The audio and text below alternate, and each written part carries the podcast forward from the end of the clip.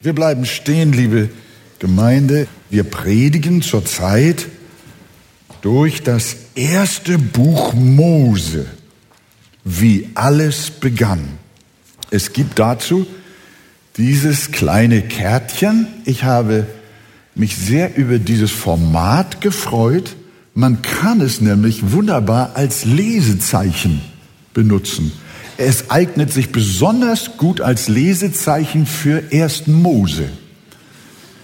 Und äh, da sind dann auch alle bis zum 29. März angegebenen Themen drauf und die entsprechenden Bibelstellen. Ich lese jetzt nicht äh, den ganzen Text, 1. Mose 1, Kapitel 1, Vers 3 bis 25, sondern wir gehen nachher so Stück für Stück durch und lesen es dann abschnittsweise. Aber wir wollen jetzt miteinander beten. Herr, wir danken dir für dieses wunderbare erste Buch der Bibel. Und wir danken dir auch für den großartigen Bericht der ersten sechs Tage dieser Welt, wie alles begann. Hab Dank, dass du es uns geoffenbart hast und dass wir es glauben dürfen und dass es auch heute Morgen uns in die Anbetung führt, unseres Herrn, unseres Schöpfers und Erretters. Herr, segne uns alle und schaff Frucht in unseren Herzen. Amen. Amen. Nehmt also gerne Platz. Vers 3, 1. Mose 1, Vers 3. Und Gott sprach.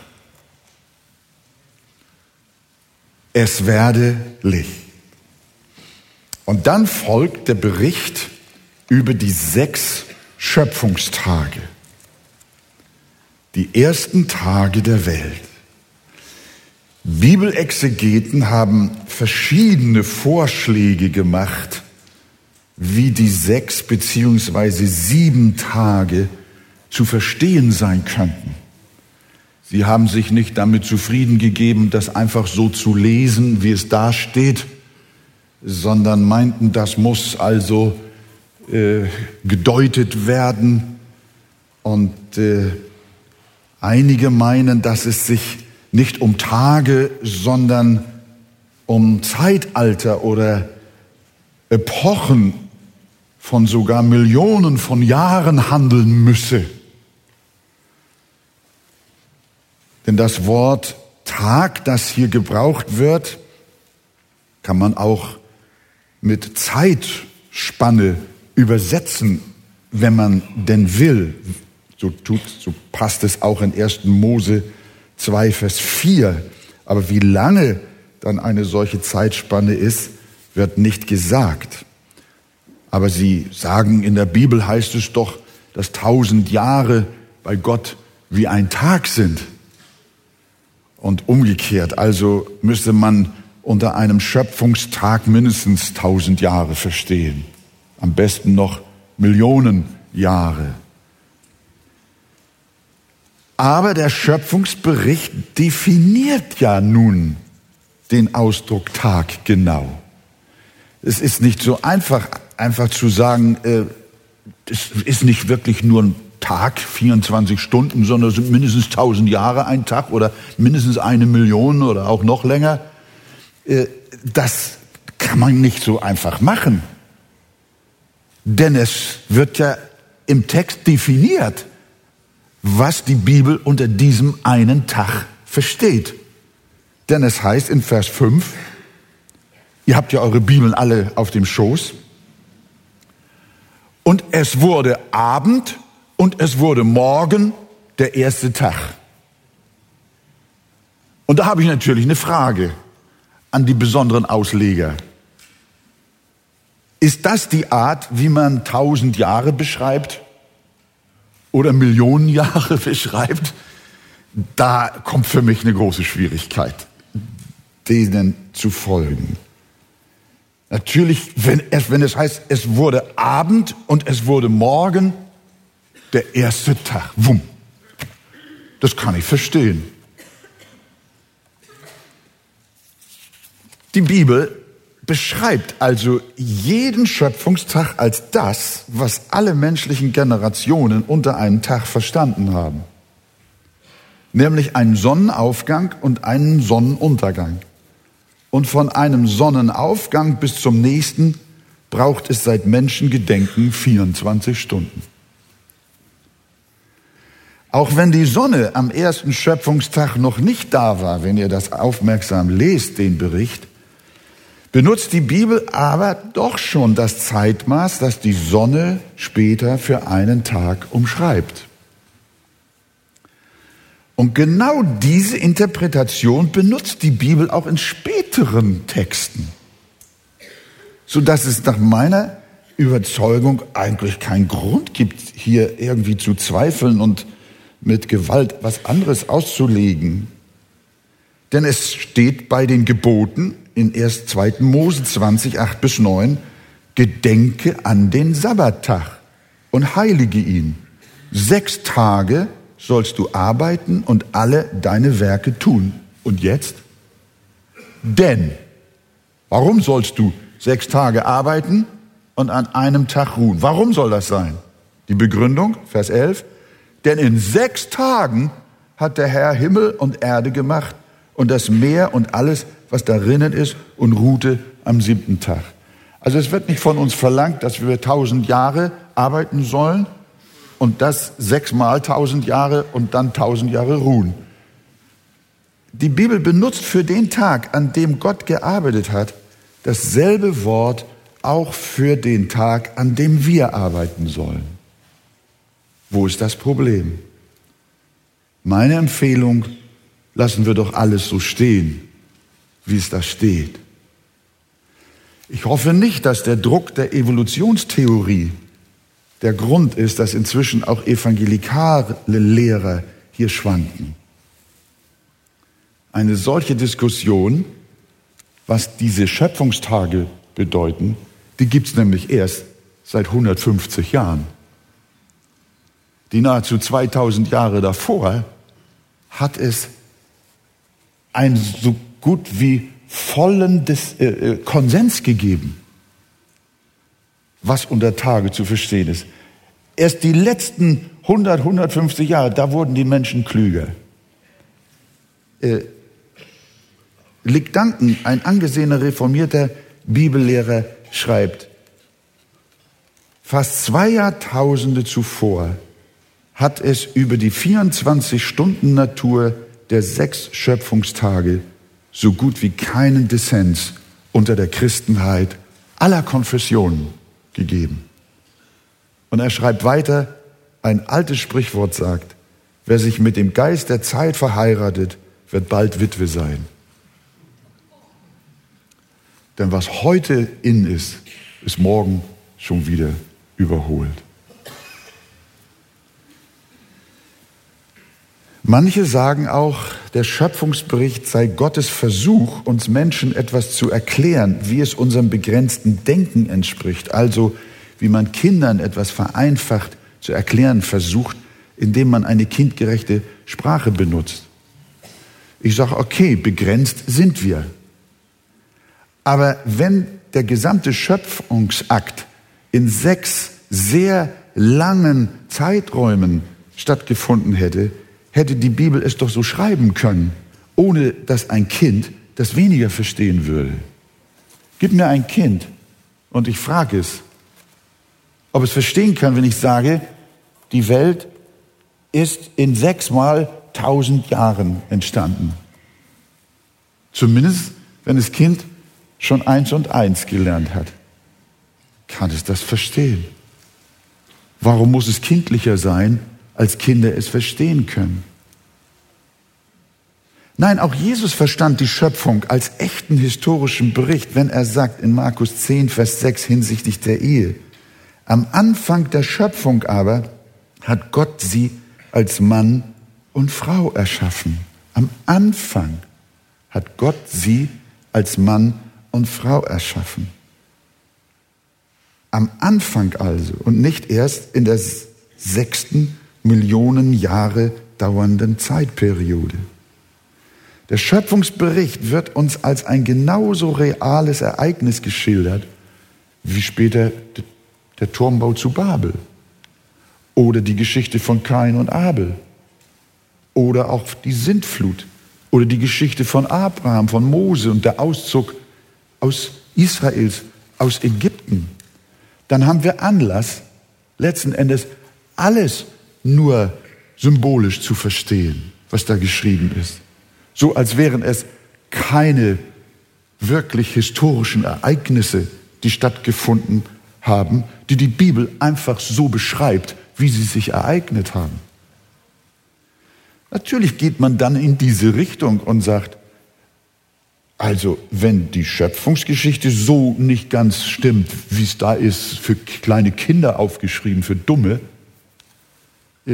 dann ist alles, was danach folgt, auch für Dumme. Nein, ihr Lieben, ich glaube nicht, dass das die Lösung ist. Sondern ich glaube, so wie Jesus und auch Paulus und die Jünger das Alte Testament verstanden haben, so wie sie es als reale Ereignisse gesehen und auch aus diesen Ereignissen zitiert haben und berichtet haben. Genauso dürfen auch wir das Alte Testament verstehen. Es hat sich alles so ereignet, wie uns die Bibel es uns erzählt. So ist es. Man kann dann auch zweifeln, dass äh, auf das Gebet und Geheiß des Josua die Sonne nahezu einen Tag stehen geblieben ist. Die Geschichte kann auch nicht wahr sein. Sonne stehe still in Gibeon und du Mond im Tal Ayalon. So blieb die Sonne mitten am Himmel stehen und eilte nicht unterzugehen, beinahe einen ganzen Tag. Gott sprach. Und dann kommen die Tage. Ich bleibe aber noch bei diesem Wörtchen Gott sprach. Die Erde ist durch Gottes Wort geschaffen. Psalm 33, Vers 6 bestätigt, dass die Himmel sind durch das Wort des Herrn gemacht und ihr ganzes Heer durch den Hauch seines Mundes. Wenn wir etwas schaffen, dann reicht unser Wort nicht. Ein Klavierbauer kann ein Klavier nicht einfach durch seinen Mund ins Dasein rufen. Er muss konkret handeln und er braucht Material dazu. Aber Gott ist so souverän und unabhängig, dass er Werkstücke beziehungsweise Produkte ohne vorhandene Materie ohne irgendein Rohmaterial in Existenz rufen kann. Wenn ein Tischler einen Tisch bauen will, muss er erstmal einen Baum haben. Aber Gott kann theoretisch einen Tisch hinsetzen, ohne dass er einen Baum hatte. Was ja auch in der Schrift passiert ist, wenn Jesus Wunder getan hat, Elia Wunder getan hat, war nichts da. Durch den Glauben, so sagt es Hebräer 11, Vers 3, durch den Glauben erkennen wir, dass die Welt durch Gottes Wort geschaffen ist, so dass alles, was man sieht, aus nichts geworden ist. Das ist das Wesen der Schöpfung. Und das unterscheidet Gott von seinen Geschöpfen aus nichts. Und diese Wahrheit steht Pate, wenn ein Mensch zu geistlichem Leben erweckt wird. Er ist geistlich so tot, dass der Heilige Geist nichts zur Verfügung hat, mit dem er arbeiten könnte. Er hat nichts. Eine Seele wird aus dem Nichts wiedergeboren. Sie wird nicht aus dem Fleisch wiedergeboren. Was wir haben, ist Fleisch. Aber Jesus sagt, das Fleisch ist zu nichts nütze. Wir sagen gerne, Gott hatte doch meinen guten Willen, meine Bereitschaft, meine Entscheidung. Damit konnte er doch gut arbeiten. Daraus konnte er doch was machen. Willst du dem Herrn die Ehre stehlen und behaupten, dass er dir kein geistliches Leben hätte beschaffen können, wenn du ihm zuvor nicht edles Material dazu geliefert hättest? Was hast du ihm gegeben, das er dir nicht gegeben hat? Wir haben nichts zu geben. So wie die Schöpfung Gottes Werk ist, das durch sein Wort aus dem Nichts entstanden ist, so sind auch wir sein Werk, das ebenfalls aus dem Nichts entstanden ist. Leben, ohne vorher Leben zu sehen. Leben aus dem Tod. Denn wir sind sein Werk, geschaffen in Christus Jesus zu guten Werken, die Gott zuvor bereitet hat, dass wir darin wandeln sollen. Schlachter sagt, wir sind seine Schöpfung. Wir sehen durch die ganze Bibel, wie, der, wie die Schöpfung der Natur und Kreatur ein Bild, ein Gleichnis ist auf das, was in der Wiedergeburt eines Menschen passiert. Eine neue Schöpfung, eine neue Kreatur. Die neue Geburt ist keine Aufarbeitung, wie bei einem alten Möbelstück. Aus alt mach neu. Wir werden nicht durch sie überarbeitet und nicht restauriert, sondern aus nichts neu geschaffen. Das Alte ist vergangen. Damit konnte Gott nichts anfangen. Du bist eine neue Schöpfung, ganz neu, nagelneu. Ein wunderbares Werkstück des Heiligen Geistes.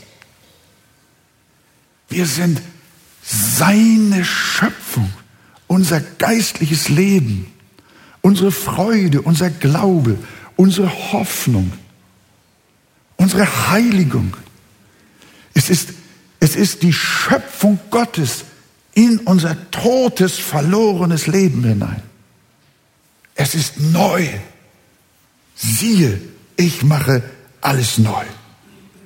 Psalm 33, Vers 9. Denn wenn er spricht, so geschieht's. Wenn er gebietet, so steht's da. Wenn der Herr sich heute Morgen vorgenommen hat, eine Seele von neuem geboren werden zu lassen, dann spricht er ein Wort zu dir.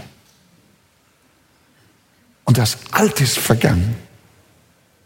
Und ganz, ganz Neues ist geworden. Aus dem Nichts. Das ist die Allmacht Gottes. So war es mit deiner Wiedergeburt, liebe Schwester, lieber Bruder. So bist du Christ geworden, einfach nach Gottes freiem Willen, nach dem Wohlgefallen seines Willens, durch sein Wort. So wie Gott die Schöpfung durch sein Wort souverän und erfolgreich ins Dasein gerufen hat. So hat er das neue Leben deinen Glauben, deine Wiedergeburt ins Dasein gerufen. Das ist der einzige Grund, warum wir Christen sind. Warum wir von neuem wiedergeboren sind. Dass dieses schöpferische Wort Gottes nicht nur Worte wie die eines Menschen sind, haben wir schon das letzte Mal von Christian gehört. Und er hat auf Johannes verwiesen, wie er uns in das Evangelium hineinführt, in Kapitel 1, Vers 1. Im Anfang war das Wort und das Wort war bei Gott und das Wort war Gott und das Wort wurde Fleisch, heißt es später. Und wir sahen seine Herrlichkeit. Von wem redet der Evangelist hier? Von Jesus.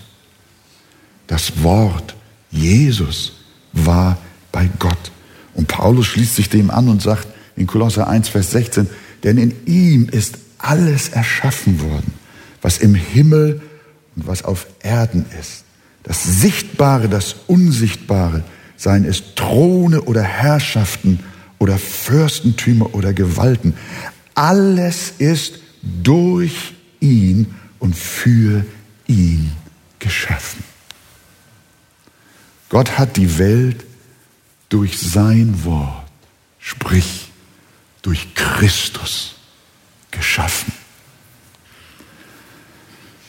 Und so hat Gott an diesen Tagen jedes Mal, an jedem Morgen des neuen Tages, hat Gott, heißt es wieder von Gott, und Gott sprach.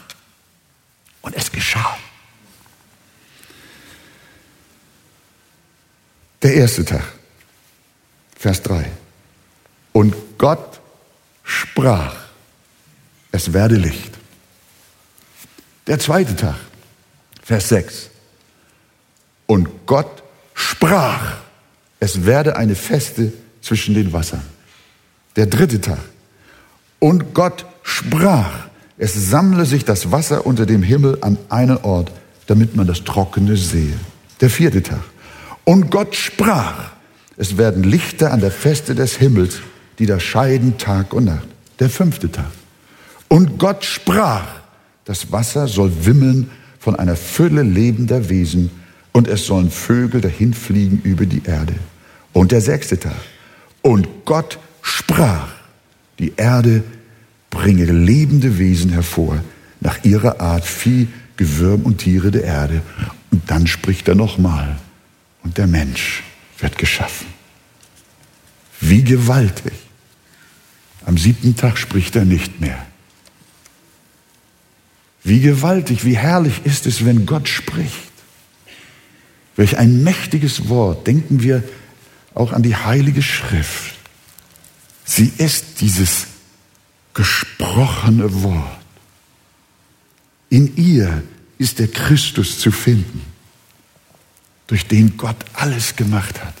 Gottes Reden in der Schrift ist mächtig, ist schöpferisch, ist heilend und rettend.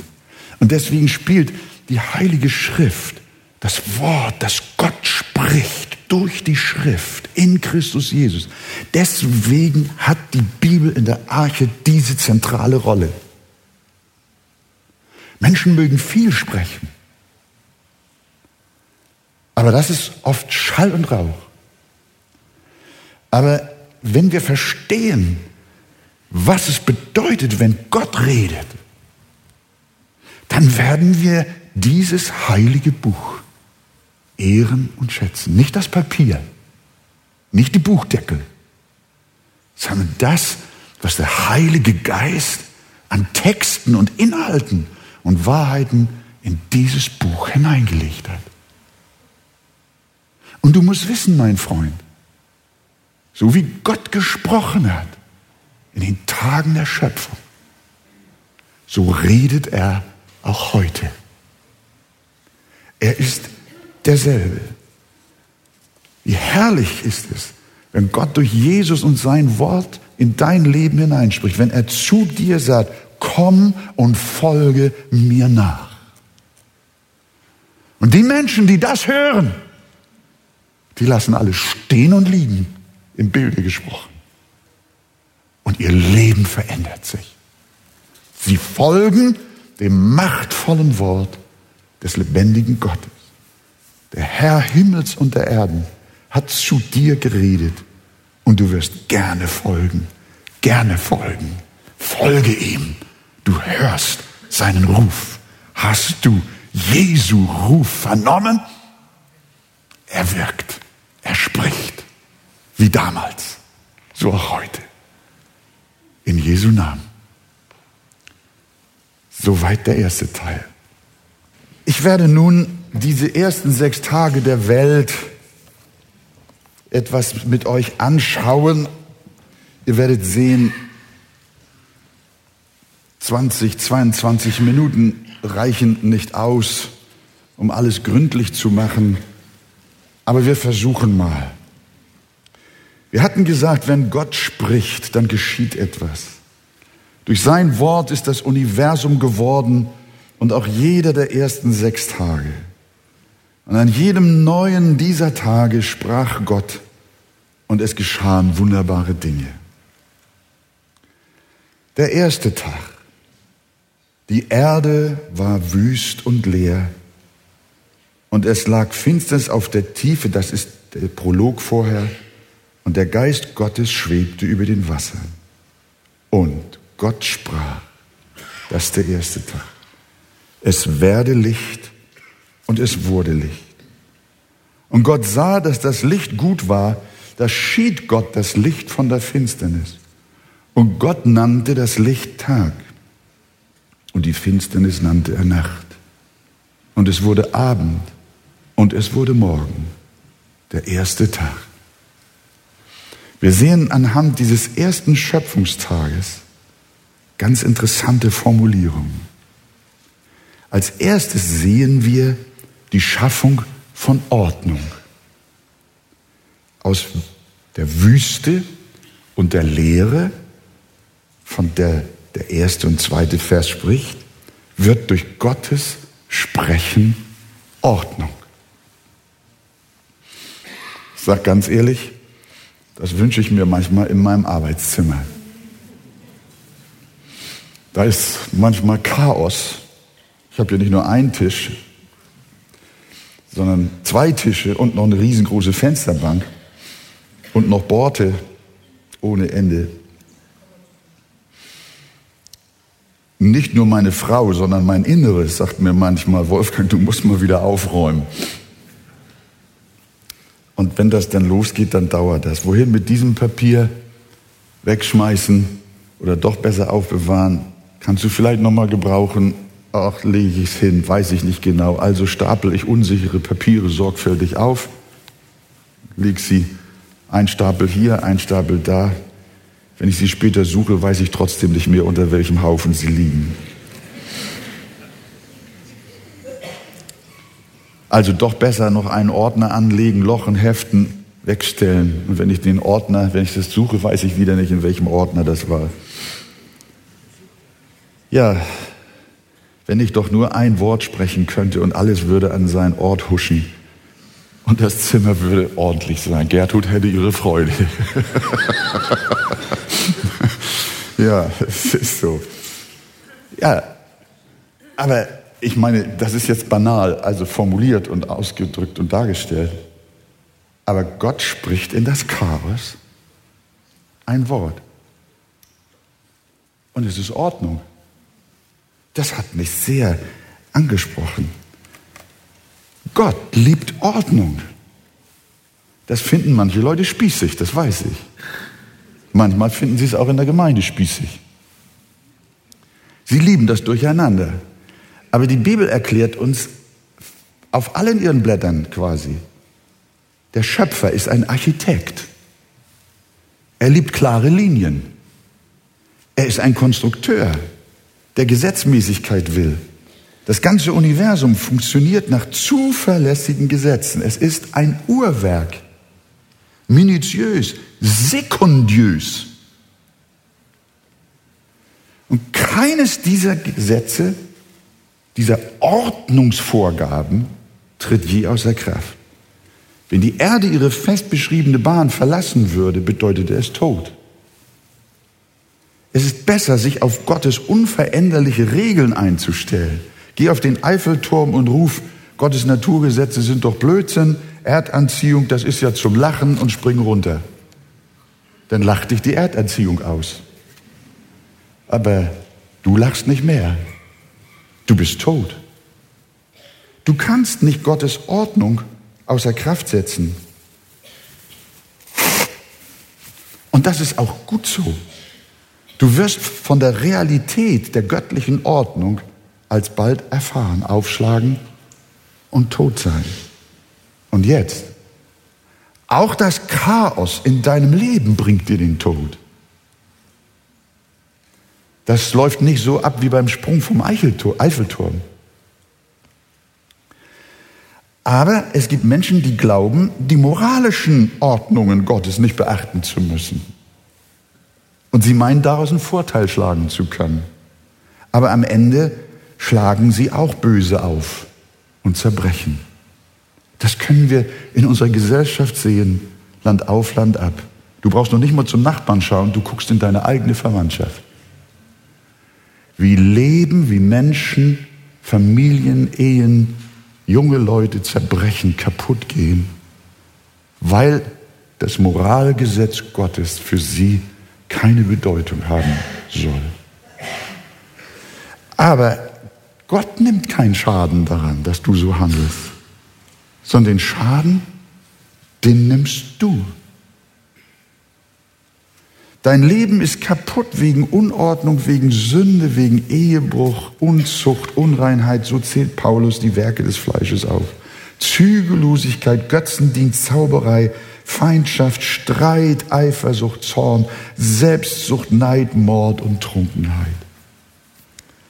Lass doch deinen Schöpfer in dein Leben hineinsprechen, wie damals.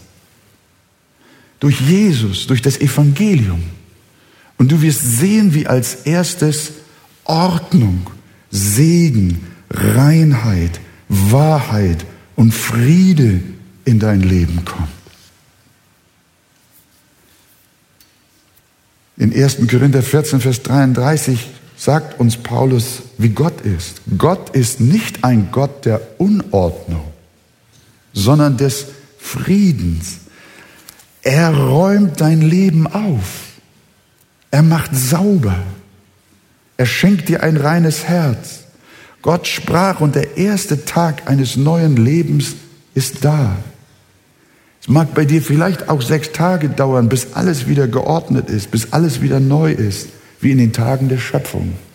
Aber ich habe Vertrauen, dass wenn du dem Worte Gottes, dass er auch in dein Leben gerade auch jetzt hineinspricht, dann wirst du sehen, wie dieses Wort vom Herrn die Kraft hat, Ordnung und das heißt Frieden in dein Leben zu bringen. Bevor Gott die Erde mit allerlei Leben erfüllte, gab er der Erde also erst einmal eine grundsätzliche Gestalt, eine Ordnung.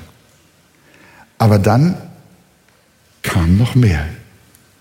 Und Gott sprach, es werde Licht. Und es ward Licht. Das große Licht und das kleine Licht, Sonne und Mond, wurden erst am vierten Tag geschaffen. Das Licht, von dem Gott jetzt spricht, war nicht das Sonnenlicht, sondern dieses erste Licht war Gottes Licht selber. Er selbst war die Lichtquelle der neuen Schöpfung. Und er selbst wird auch in der zukünftigen Welt die ewige Lichtquelle sein. Habt ihr das gewusst? Offenbarung 21, 23. Die Stadt bedarf nicht der Sonne noch des Mondes, dass sie in ihr scheinen, denn die Herrlichkeit Gottes erleuchtet sie und ihre Leuchte ist das Lamm. Im Himmel wird es so sein wie am ersten Schöpfungstag. Gott selber, Jesus, das Lamm ist das Licht und er ist unsere Erkenntnis. Und darum ist es so wahr, was Jesus gesagt hat. Was hat er gesagt? Ich bin das Licht der Welt. Wer mir nachfolgt, wird nicht in der Finsternis wandeln, sondern er wird das Licht des Lebens haben. Himmel und Erde lebten nicht durch die Sonne. Es wird oft gesagt, uns das Leben ist von der Sonne abhängig. Das ist nur äh, zweitursächlich so. Die Wahrheit, die tiefere Wahrheit ist, dass das Sonnenlicht nur eine Reflexion der Herrlichkeit Gottes ist. Die Sonne ist nicht die letzte Gestalt. Wir kommen später noch dazu, wenn wir Zeit haben. Die Menschen neigen dazu, die Sonne anzubeten. Bis heute im Horoskop. Aber Gott sagt nein in dieser Schöpfungsgeschichte. Betet nicht die Sterne an, nicht Sonne und Mond, nicht sie sind es, durch die ihr lebt und wirklich Licht habt, sondern in Wahrheit hängt euer Leben von der Urquelle allen Lichtes ab. Und das ist der lebendige Gott. Wir leben nicht in erster Linie durch die Sonne, sondern wir leben durch Jesus Christus. Halleluja. Ja, das ist die Botschaft hier. Gott fängt nicht mit der Sonne an, sondern mit sich selbst. Der erste Tag, Gott erscheint. Der lebendige Herr ist da. Die Bibel ist auch an dieser Stelle wieder dabei, um zu zeigen, dass dieser Schöpfungsvorgang so auch dem Vorgang der Wiedergeburt ähnelt oder fast gleich ist. Paulus schreibt zum Beispiel in 2. Korinther 4, Vers 6, er nimmt Bezug auf die Schöpfung, indem er sagt, denn Gott, der dem Licht gebot, aus der Finsternis hervorzuleuchten, das ist 1. Mose 1, Vers 3. Denn Gott, der dem Licht gebot, aus der Finsternis hervorzuleuchten, er hat es auch in unseren Herzen Licht werden lassen, damit wir erleuchtet werden mit der Erkenntnis der Herrlichkeit Gottes im Angesicht Jesu Christi. Also was in deinem Herzen passiert ist, Schwester und Bruder, ist genau dasselbe, was am ersten Schöpfungstag passierte. Das Licht des lebendigen Gottes kommt in deine Finsternis.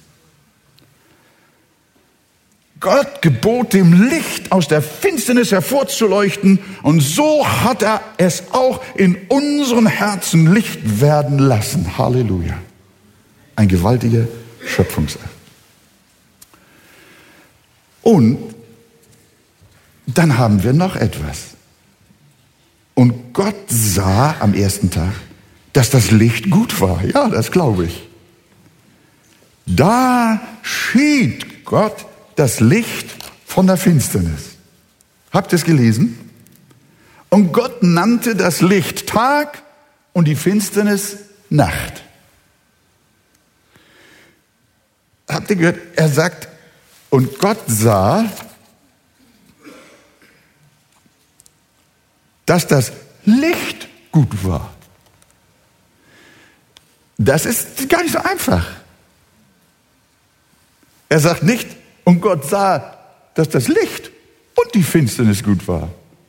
Er sagt nur, das Licht war gut. Und weil er das Licht gut fand, schied Gott das Licht von der Finsternis. Da haben wir wieder das Ordnungshandeln Gottes. Er sortiert. Er teilt ein. Er trennt. Das Licht war gut, denn es hob die Herrschaft der Finsternis auf, die bis dahin alles beherrschte, so wie in deinem Leben. Die Finsternis beherrscht alles in deinem Leben. Aber wenn Gott sein Licht in Jesus Christus in dir mitten aus deiner Finsternis hervorleuchten lässt, dann sagt er, das Licht ist gut. Und er scheidet das Licht von der Finsternis. Er beließ die Finsternis. An dieser Stelle. Im Himmel wird es keine Finsternis mehr geben. Nacht wird nicht mehr sein. Aber für die Epoche der Erde war sie noch da. Aber er schied sie vom Licht. Er beließ für die Zeit der Schöpfung die Nacht. Aber wie sieht es in der verheißenen ewigen Welt aus? Offenbarung 22, Vers 5. Es wird keine Nacht mehr sein. Hier gibt es sie noch, die Nacht, die Finsternis. Aber Gott scheidet sie vom Licht. Und da liegt wieder eine Evangeliumsbotschaft. Merken wir, ich muss wirklich sagen, ich habe das immer geglaubt, immer gewusst und auch immer schon gepredigt. Aber bei diesem Studium des Textes ist mir das Evangelium so mächtig entgegengetreten, dass ich überwältigt war.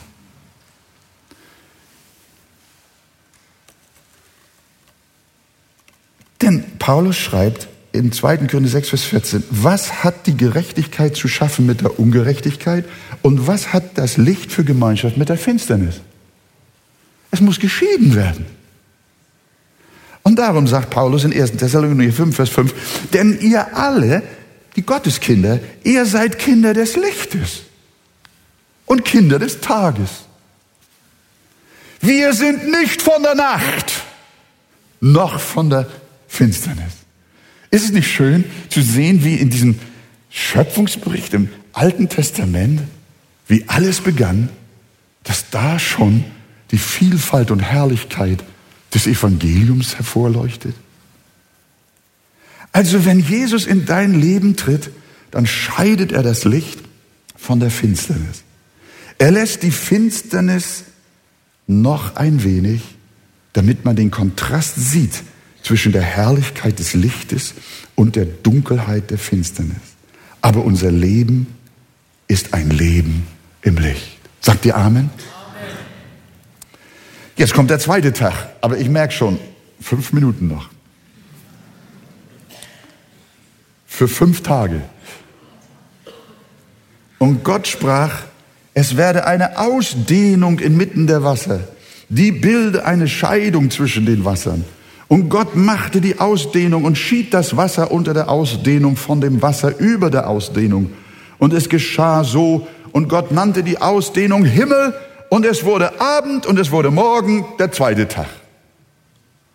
Am zweiten Tag befahl der Schöpfer wieder eine Trennung, eine Unterteilung von unterem Wasser und oberem Wasser, also dem Meer einerseits und den Regenwolken darüber andererseits. Die Ausdehnung bezeichnet offensichtlich die Wolken, das Firmament, die Atmosphäre. Der dritte Tag. Und Gott sprach, es sammle sich das Wasser unter dem Himmel an einen Ort, damit man das Trockene sehe. Und es geschah so. Und Gott nannte das Trockene Erde, aber die Sammlung der Wasser nannte er Meer. Und Gott sah, dass es gut war. Und Gott sprach, die Erde lasse Gras sprießen und Gewächs, das Samen hervorbringt, fruchttragende Bäume auf der Erde, von denen jeder seine Früchte bringt nach seiner Art, in denen ihr Same ist. Und es geschah so. Und die Erde brachte Gras und Gewächs hervor, das Samen trägt nach seiner Art, und Bäume, die Früchte bringen, in denen ihr Same ist, nach ihrer Art. Und Gott sah, dass es gut war. Und es wurde Abend und es wurde Morgen, der dritte Tag. Das Wasser soll sich unter dem Himmel an einen Ort sammeln. Offensichtlich ist die ganze Erde vom Meer bedeckt gewesen. Und es gab keine Erde. Aber dann hat Gott das Wasser gesammelt und den Zaum gehalten, zusammengezogen und die Kontinente erschienen. Und Gott nannte das eine Erde und das andere Meer. Und damit war die Formung der neuen Erde beendet. Alles war geordnet. Und am dritten Tag sprach Gott ein zweites Mal. Da ist ein Abschnitt innerhalb dieses dritten Tages. Es kamen Gras, Gewächse, Samen, Bäume und Früchte. Das heißt, jetzt fängt Gott an, diese neu geformte Erde mit Leben zu erfüllen. Gras, Gewächse, Samen. Der Schöpfer erfüllt die geordnete und geformte Erde mit Leben. So macht das auch mit dir. Erst bringt er Ordnung, Licht und Form in dein Leben und dann schenkt er dir Frucht und Freude. Und es fängt in deinem geistlichen Leben an zu sprießen. In deiner Familie, mit deinen Kindern. Gott helfe dir. Der Heilige Geist schafft Frucht. Und der vierte Tag. Und Gott sprach, es sollen Lichter an der Himmelsausdehnung sein, zur Unterscheidung von Tag und Nacht. Die sollen als Zeichen dienen und zur Bestimmung der Zeiten und der Tage und Jahre. Und als Leuchten an der Himmelsausdehnung, dass sie die Erde beleuchten. Und es geschah so. Und Gott machte die zwei großen Lichter. Wir haben schon von ihnen gesprochen. Das große Licht zur Beherrschung des Tages und das kleinere Licht zur Beherrschung der Nacht dazu die Sterne. Und Gott setzte sie an die Himmelsausdehnung, damit sie die Erde beleuchten und den Tag und die Nacht beherrschen und Licht und Finsternis scheiden. Und Gott sah, dass es gut war. Und es wurde Abend und es wurde Morgen, der vierte Tag.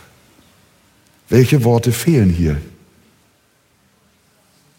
Was fehlt hier beim vierten Tag?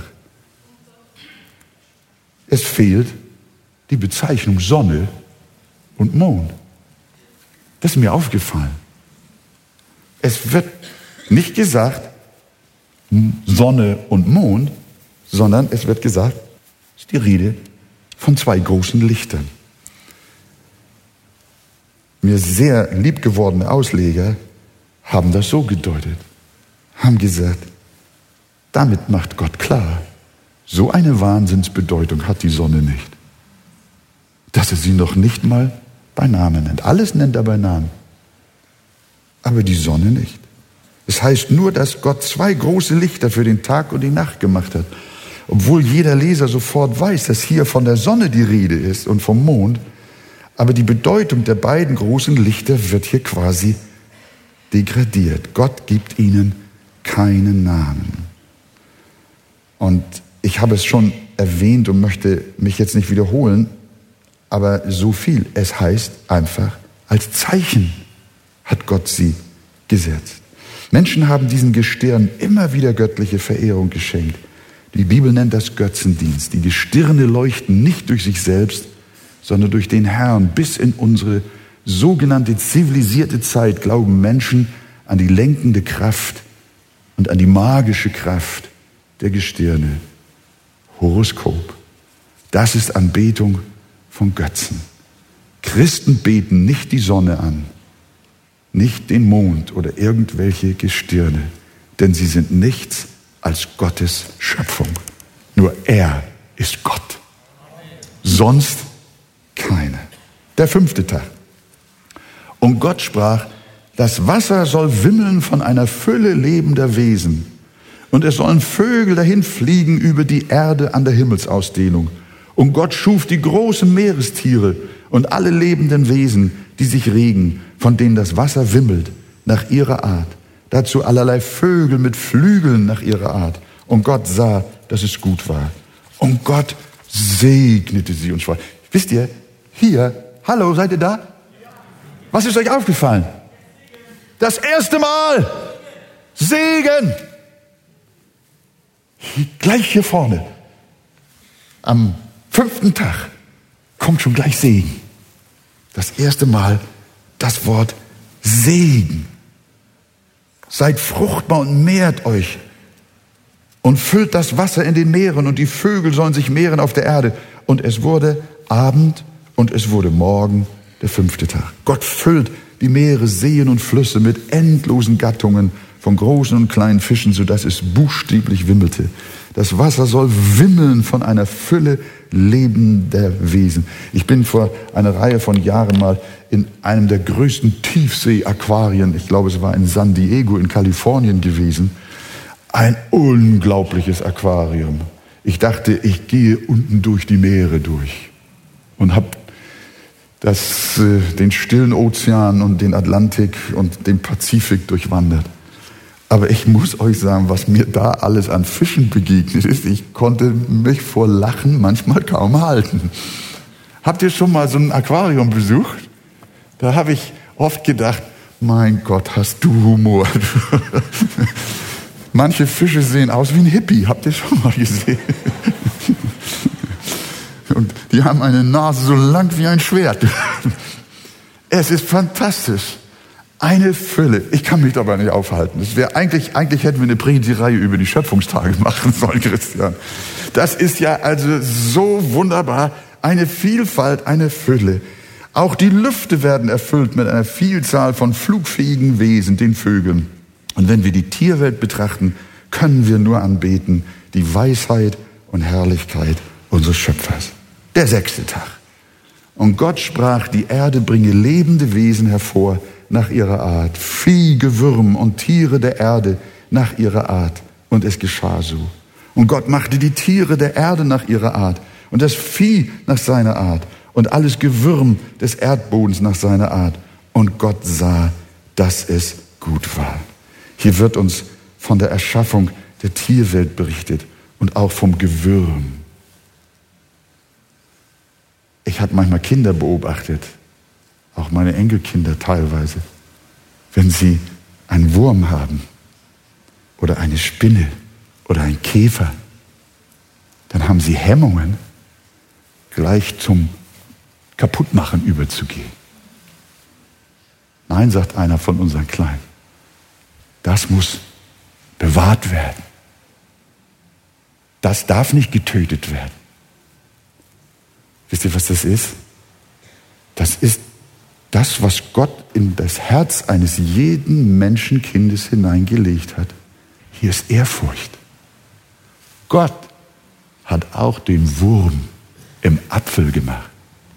Heute gibt es den nicht mehr. Aber ich habe mir sagen lassen, ein Apfel mit Würmern soll gesünder sein als einer ohne Würmer. Mit, mit Giftstoffen. Ja, jetzt geht ein Raunen durch die Reihe, nicht wahr? Ja, das ist wahr. Gott hat alles wunderbar gemacht und Gott sah, dass es gut war. Es war alles wunderbar vollkommen, herrlich und schön.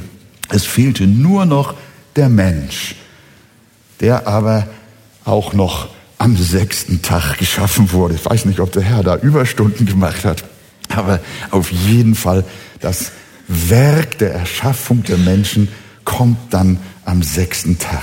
Aber zusammenfassend, darum ist der allmächtige Gott und Schöpfer des Himmels und der Erde hoch zu loben.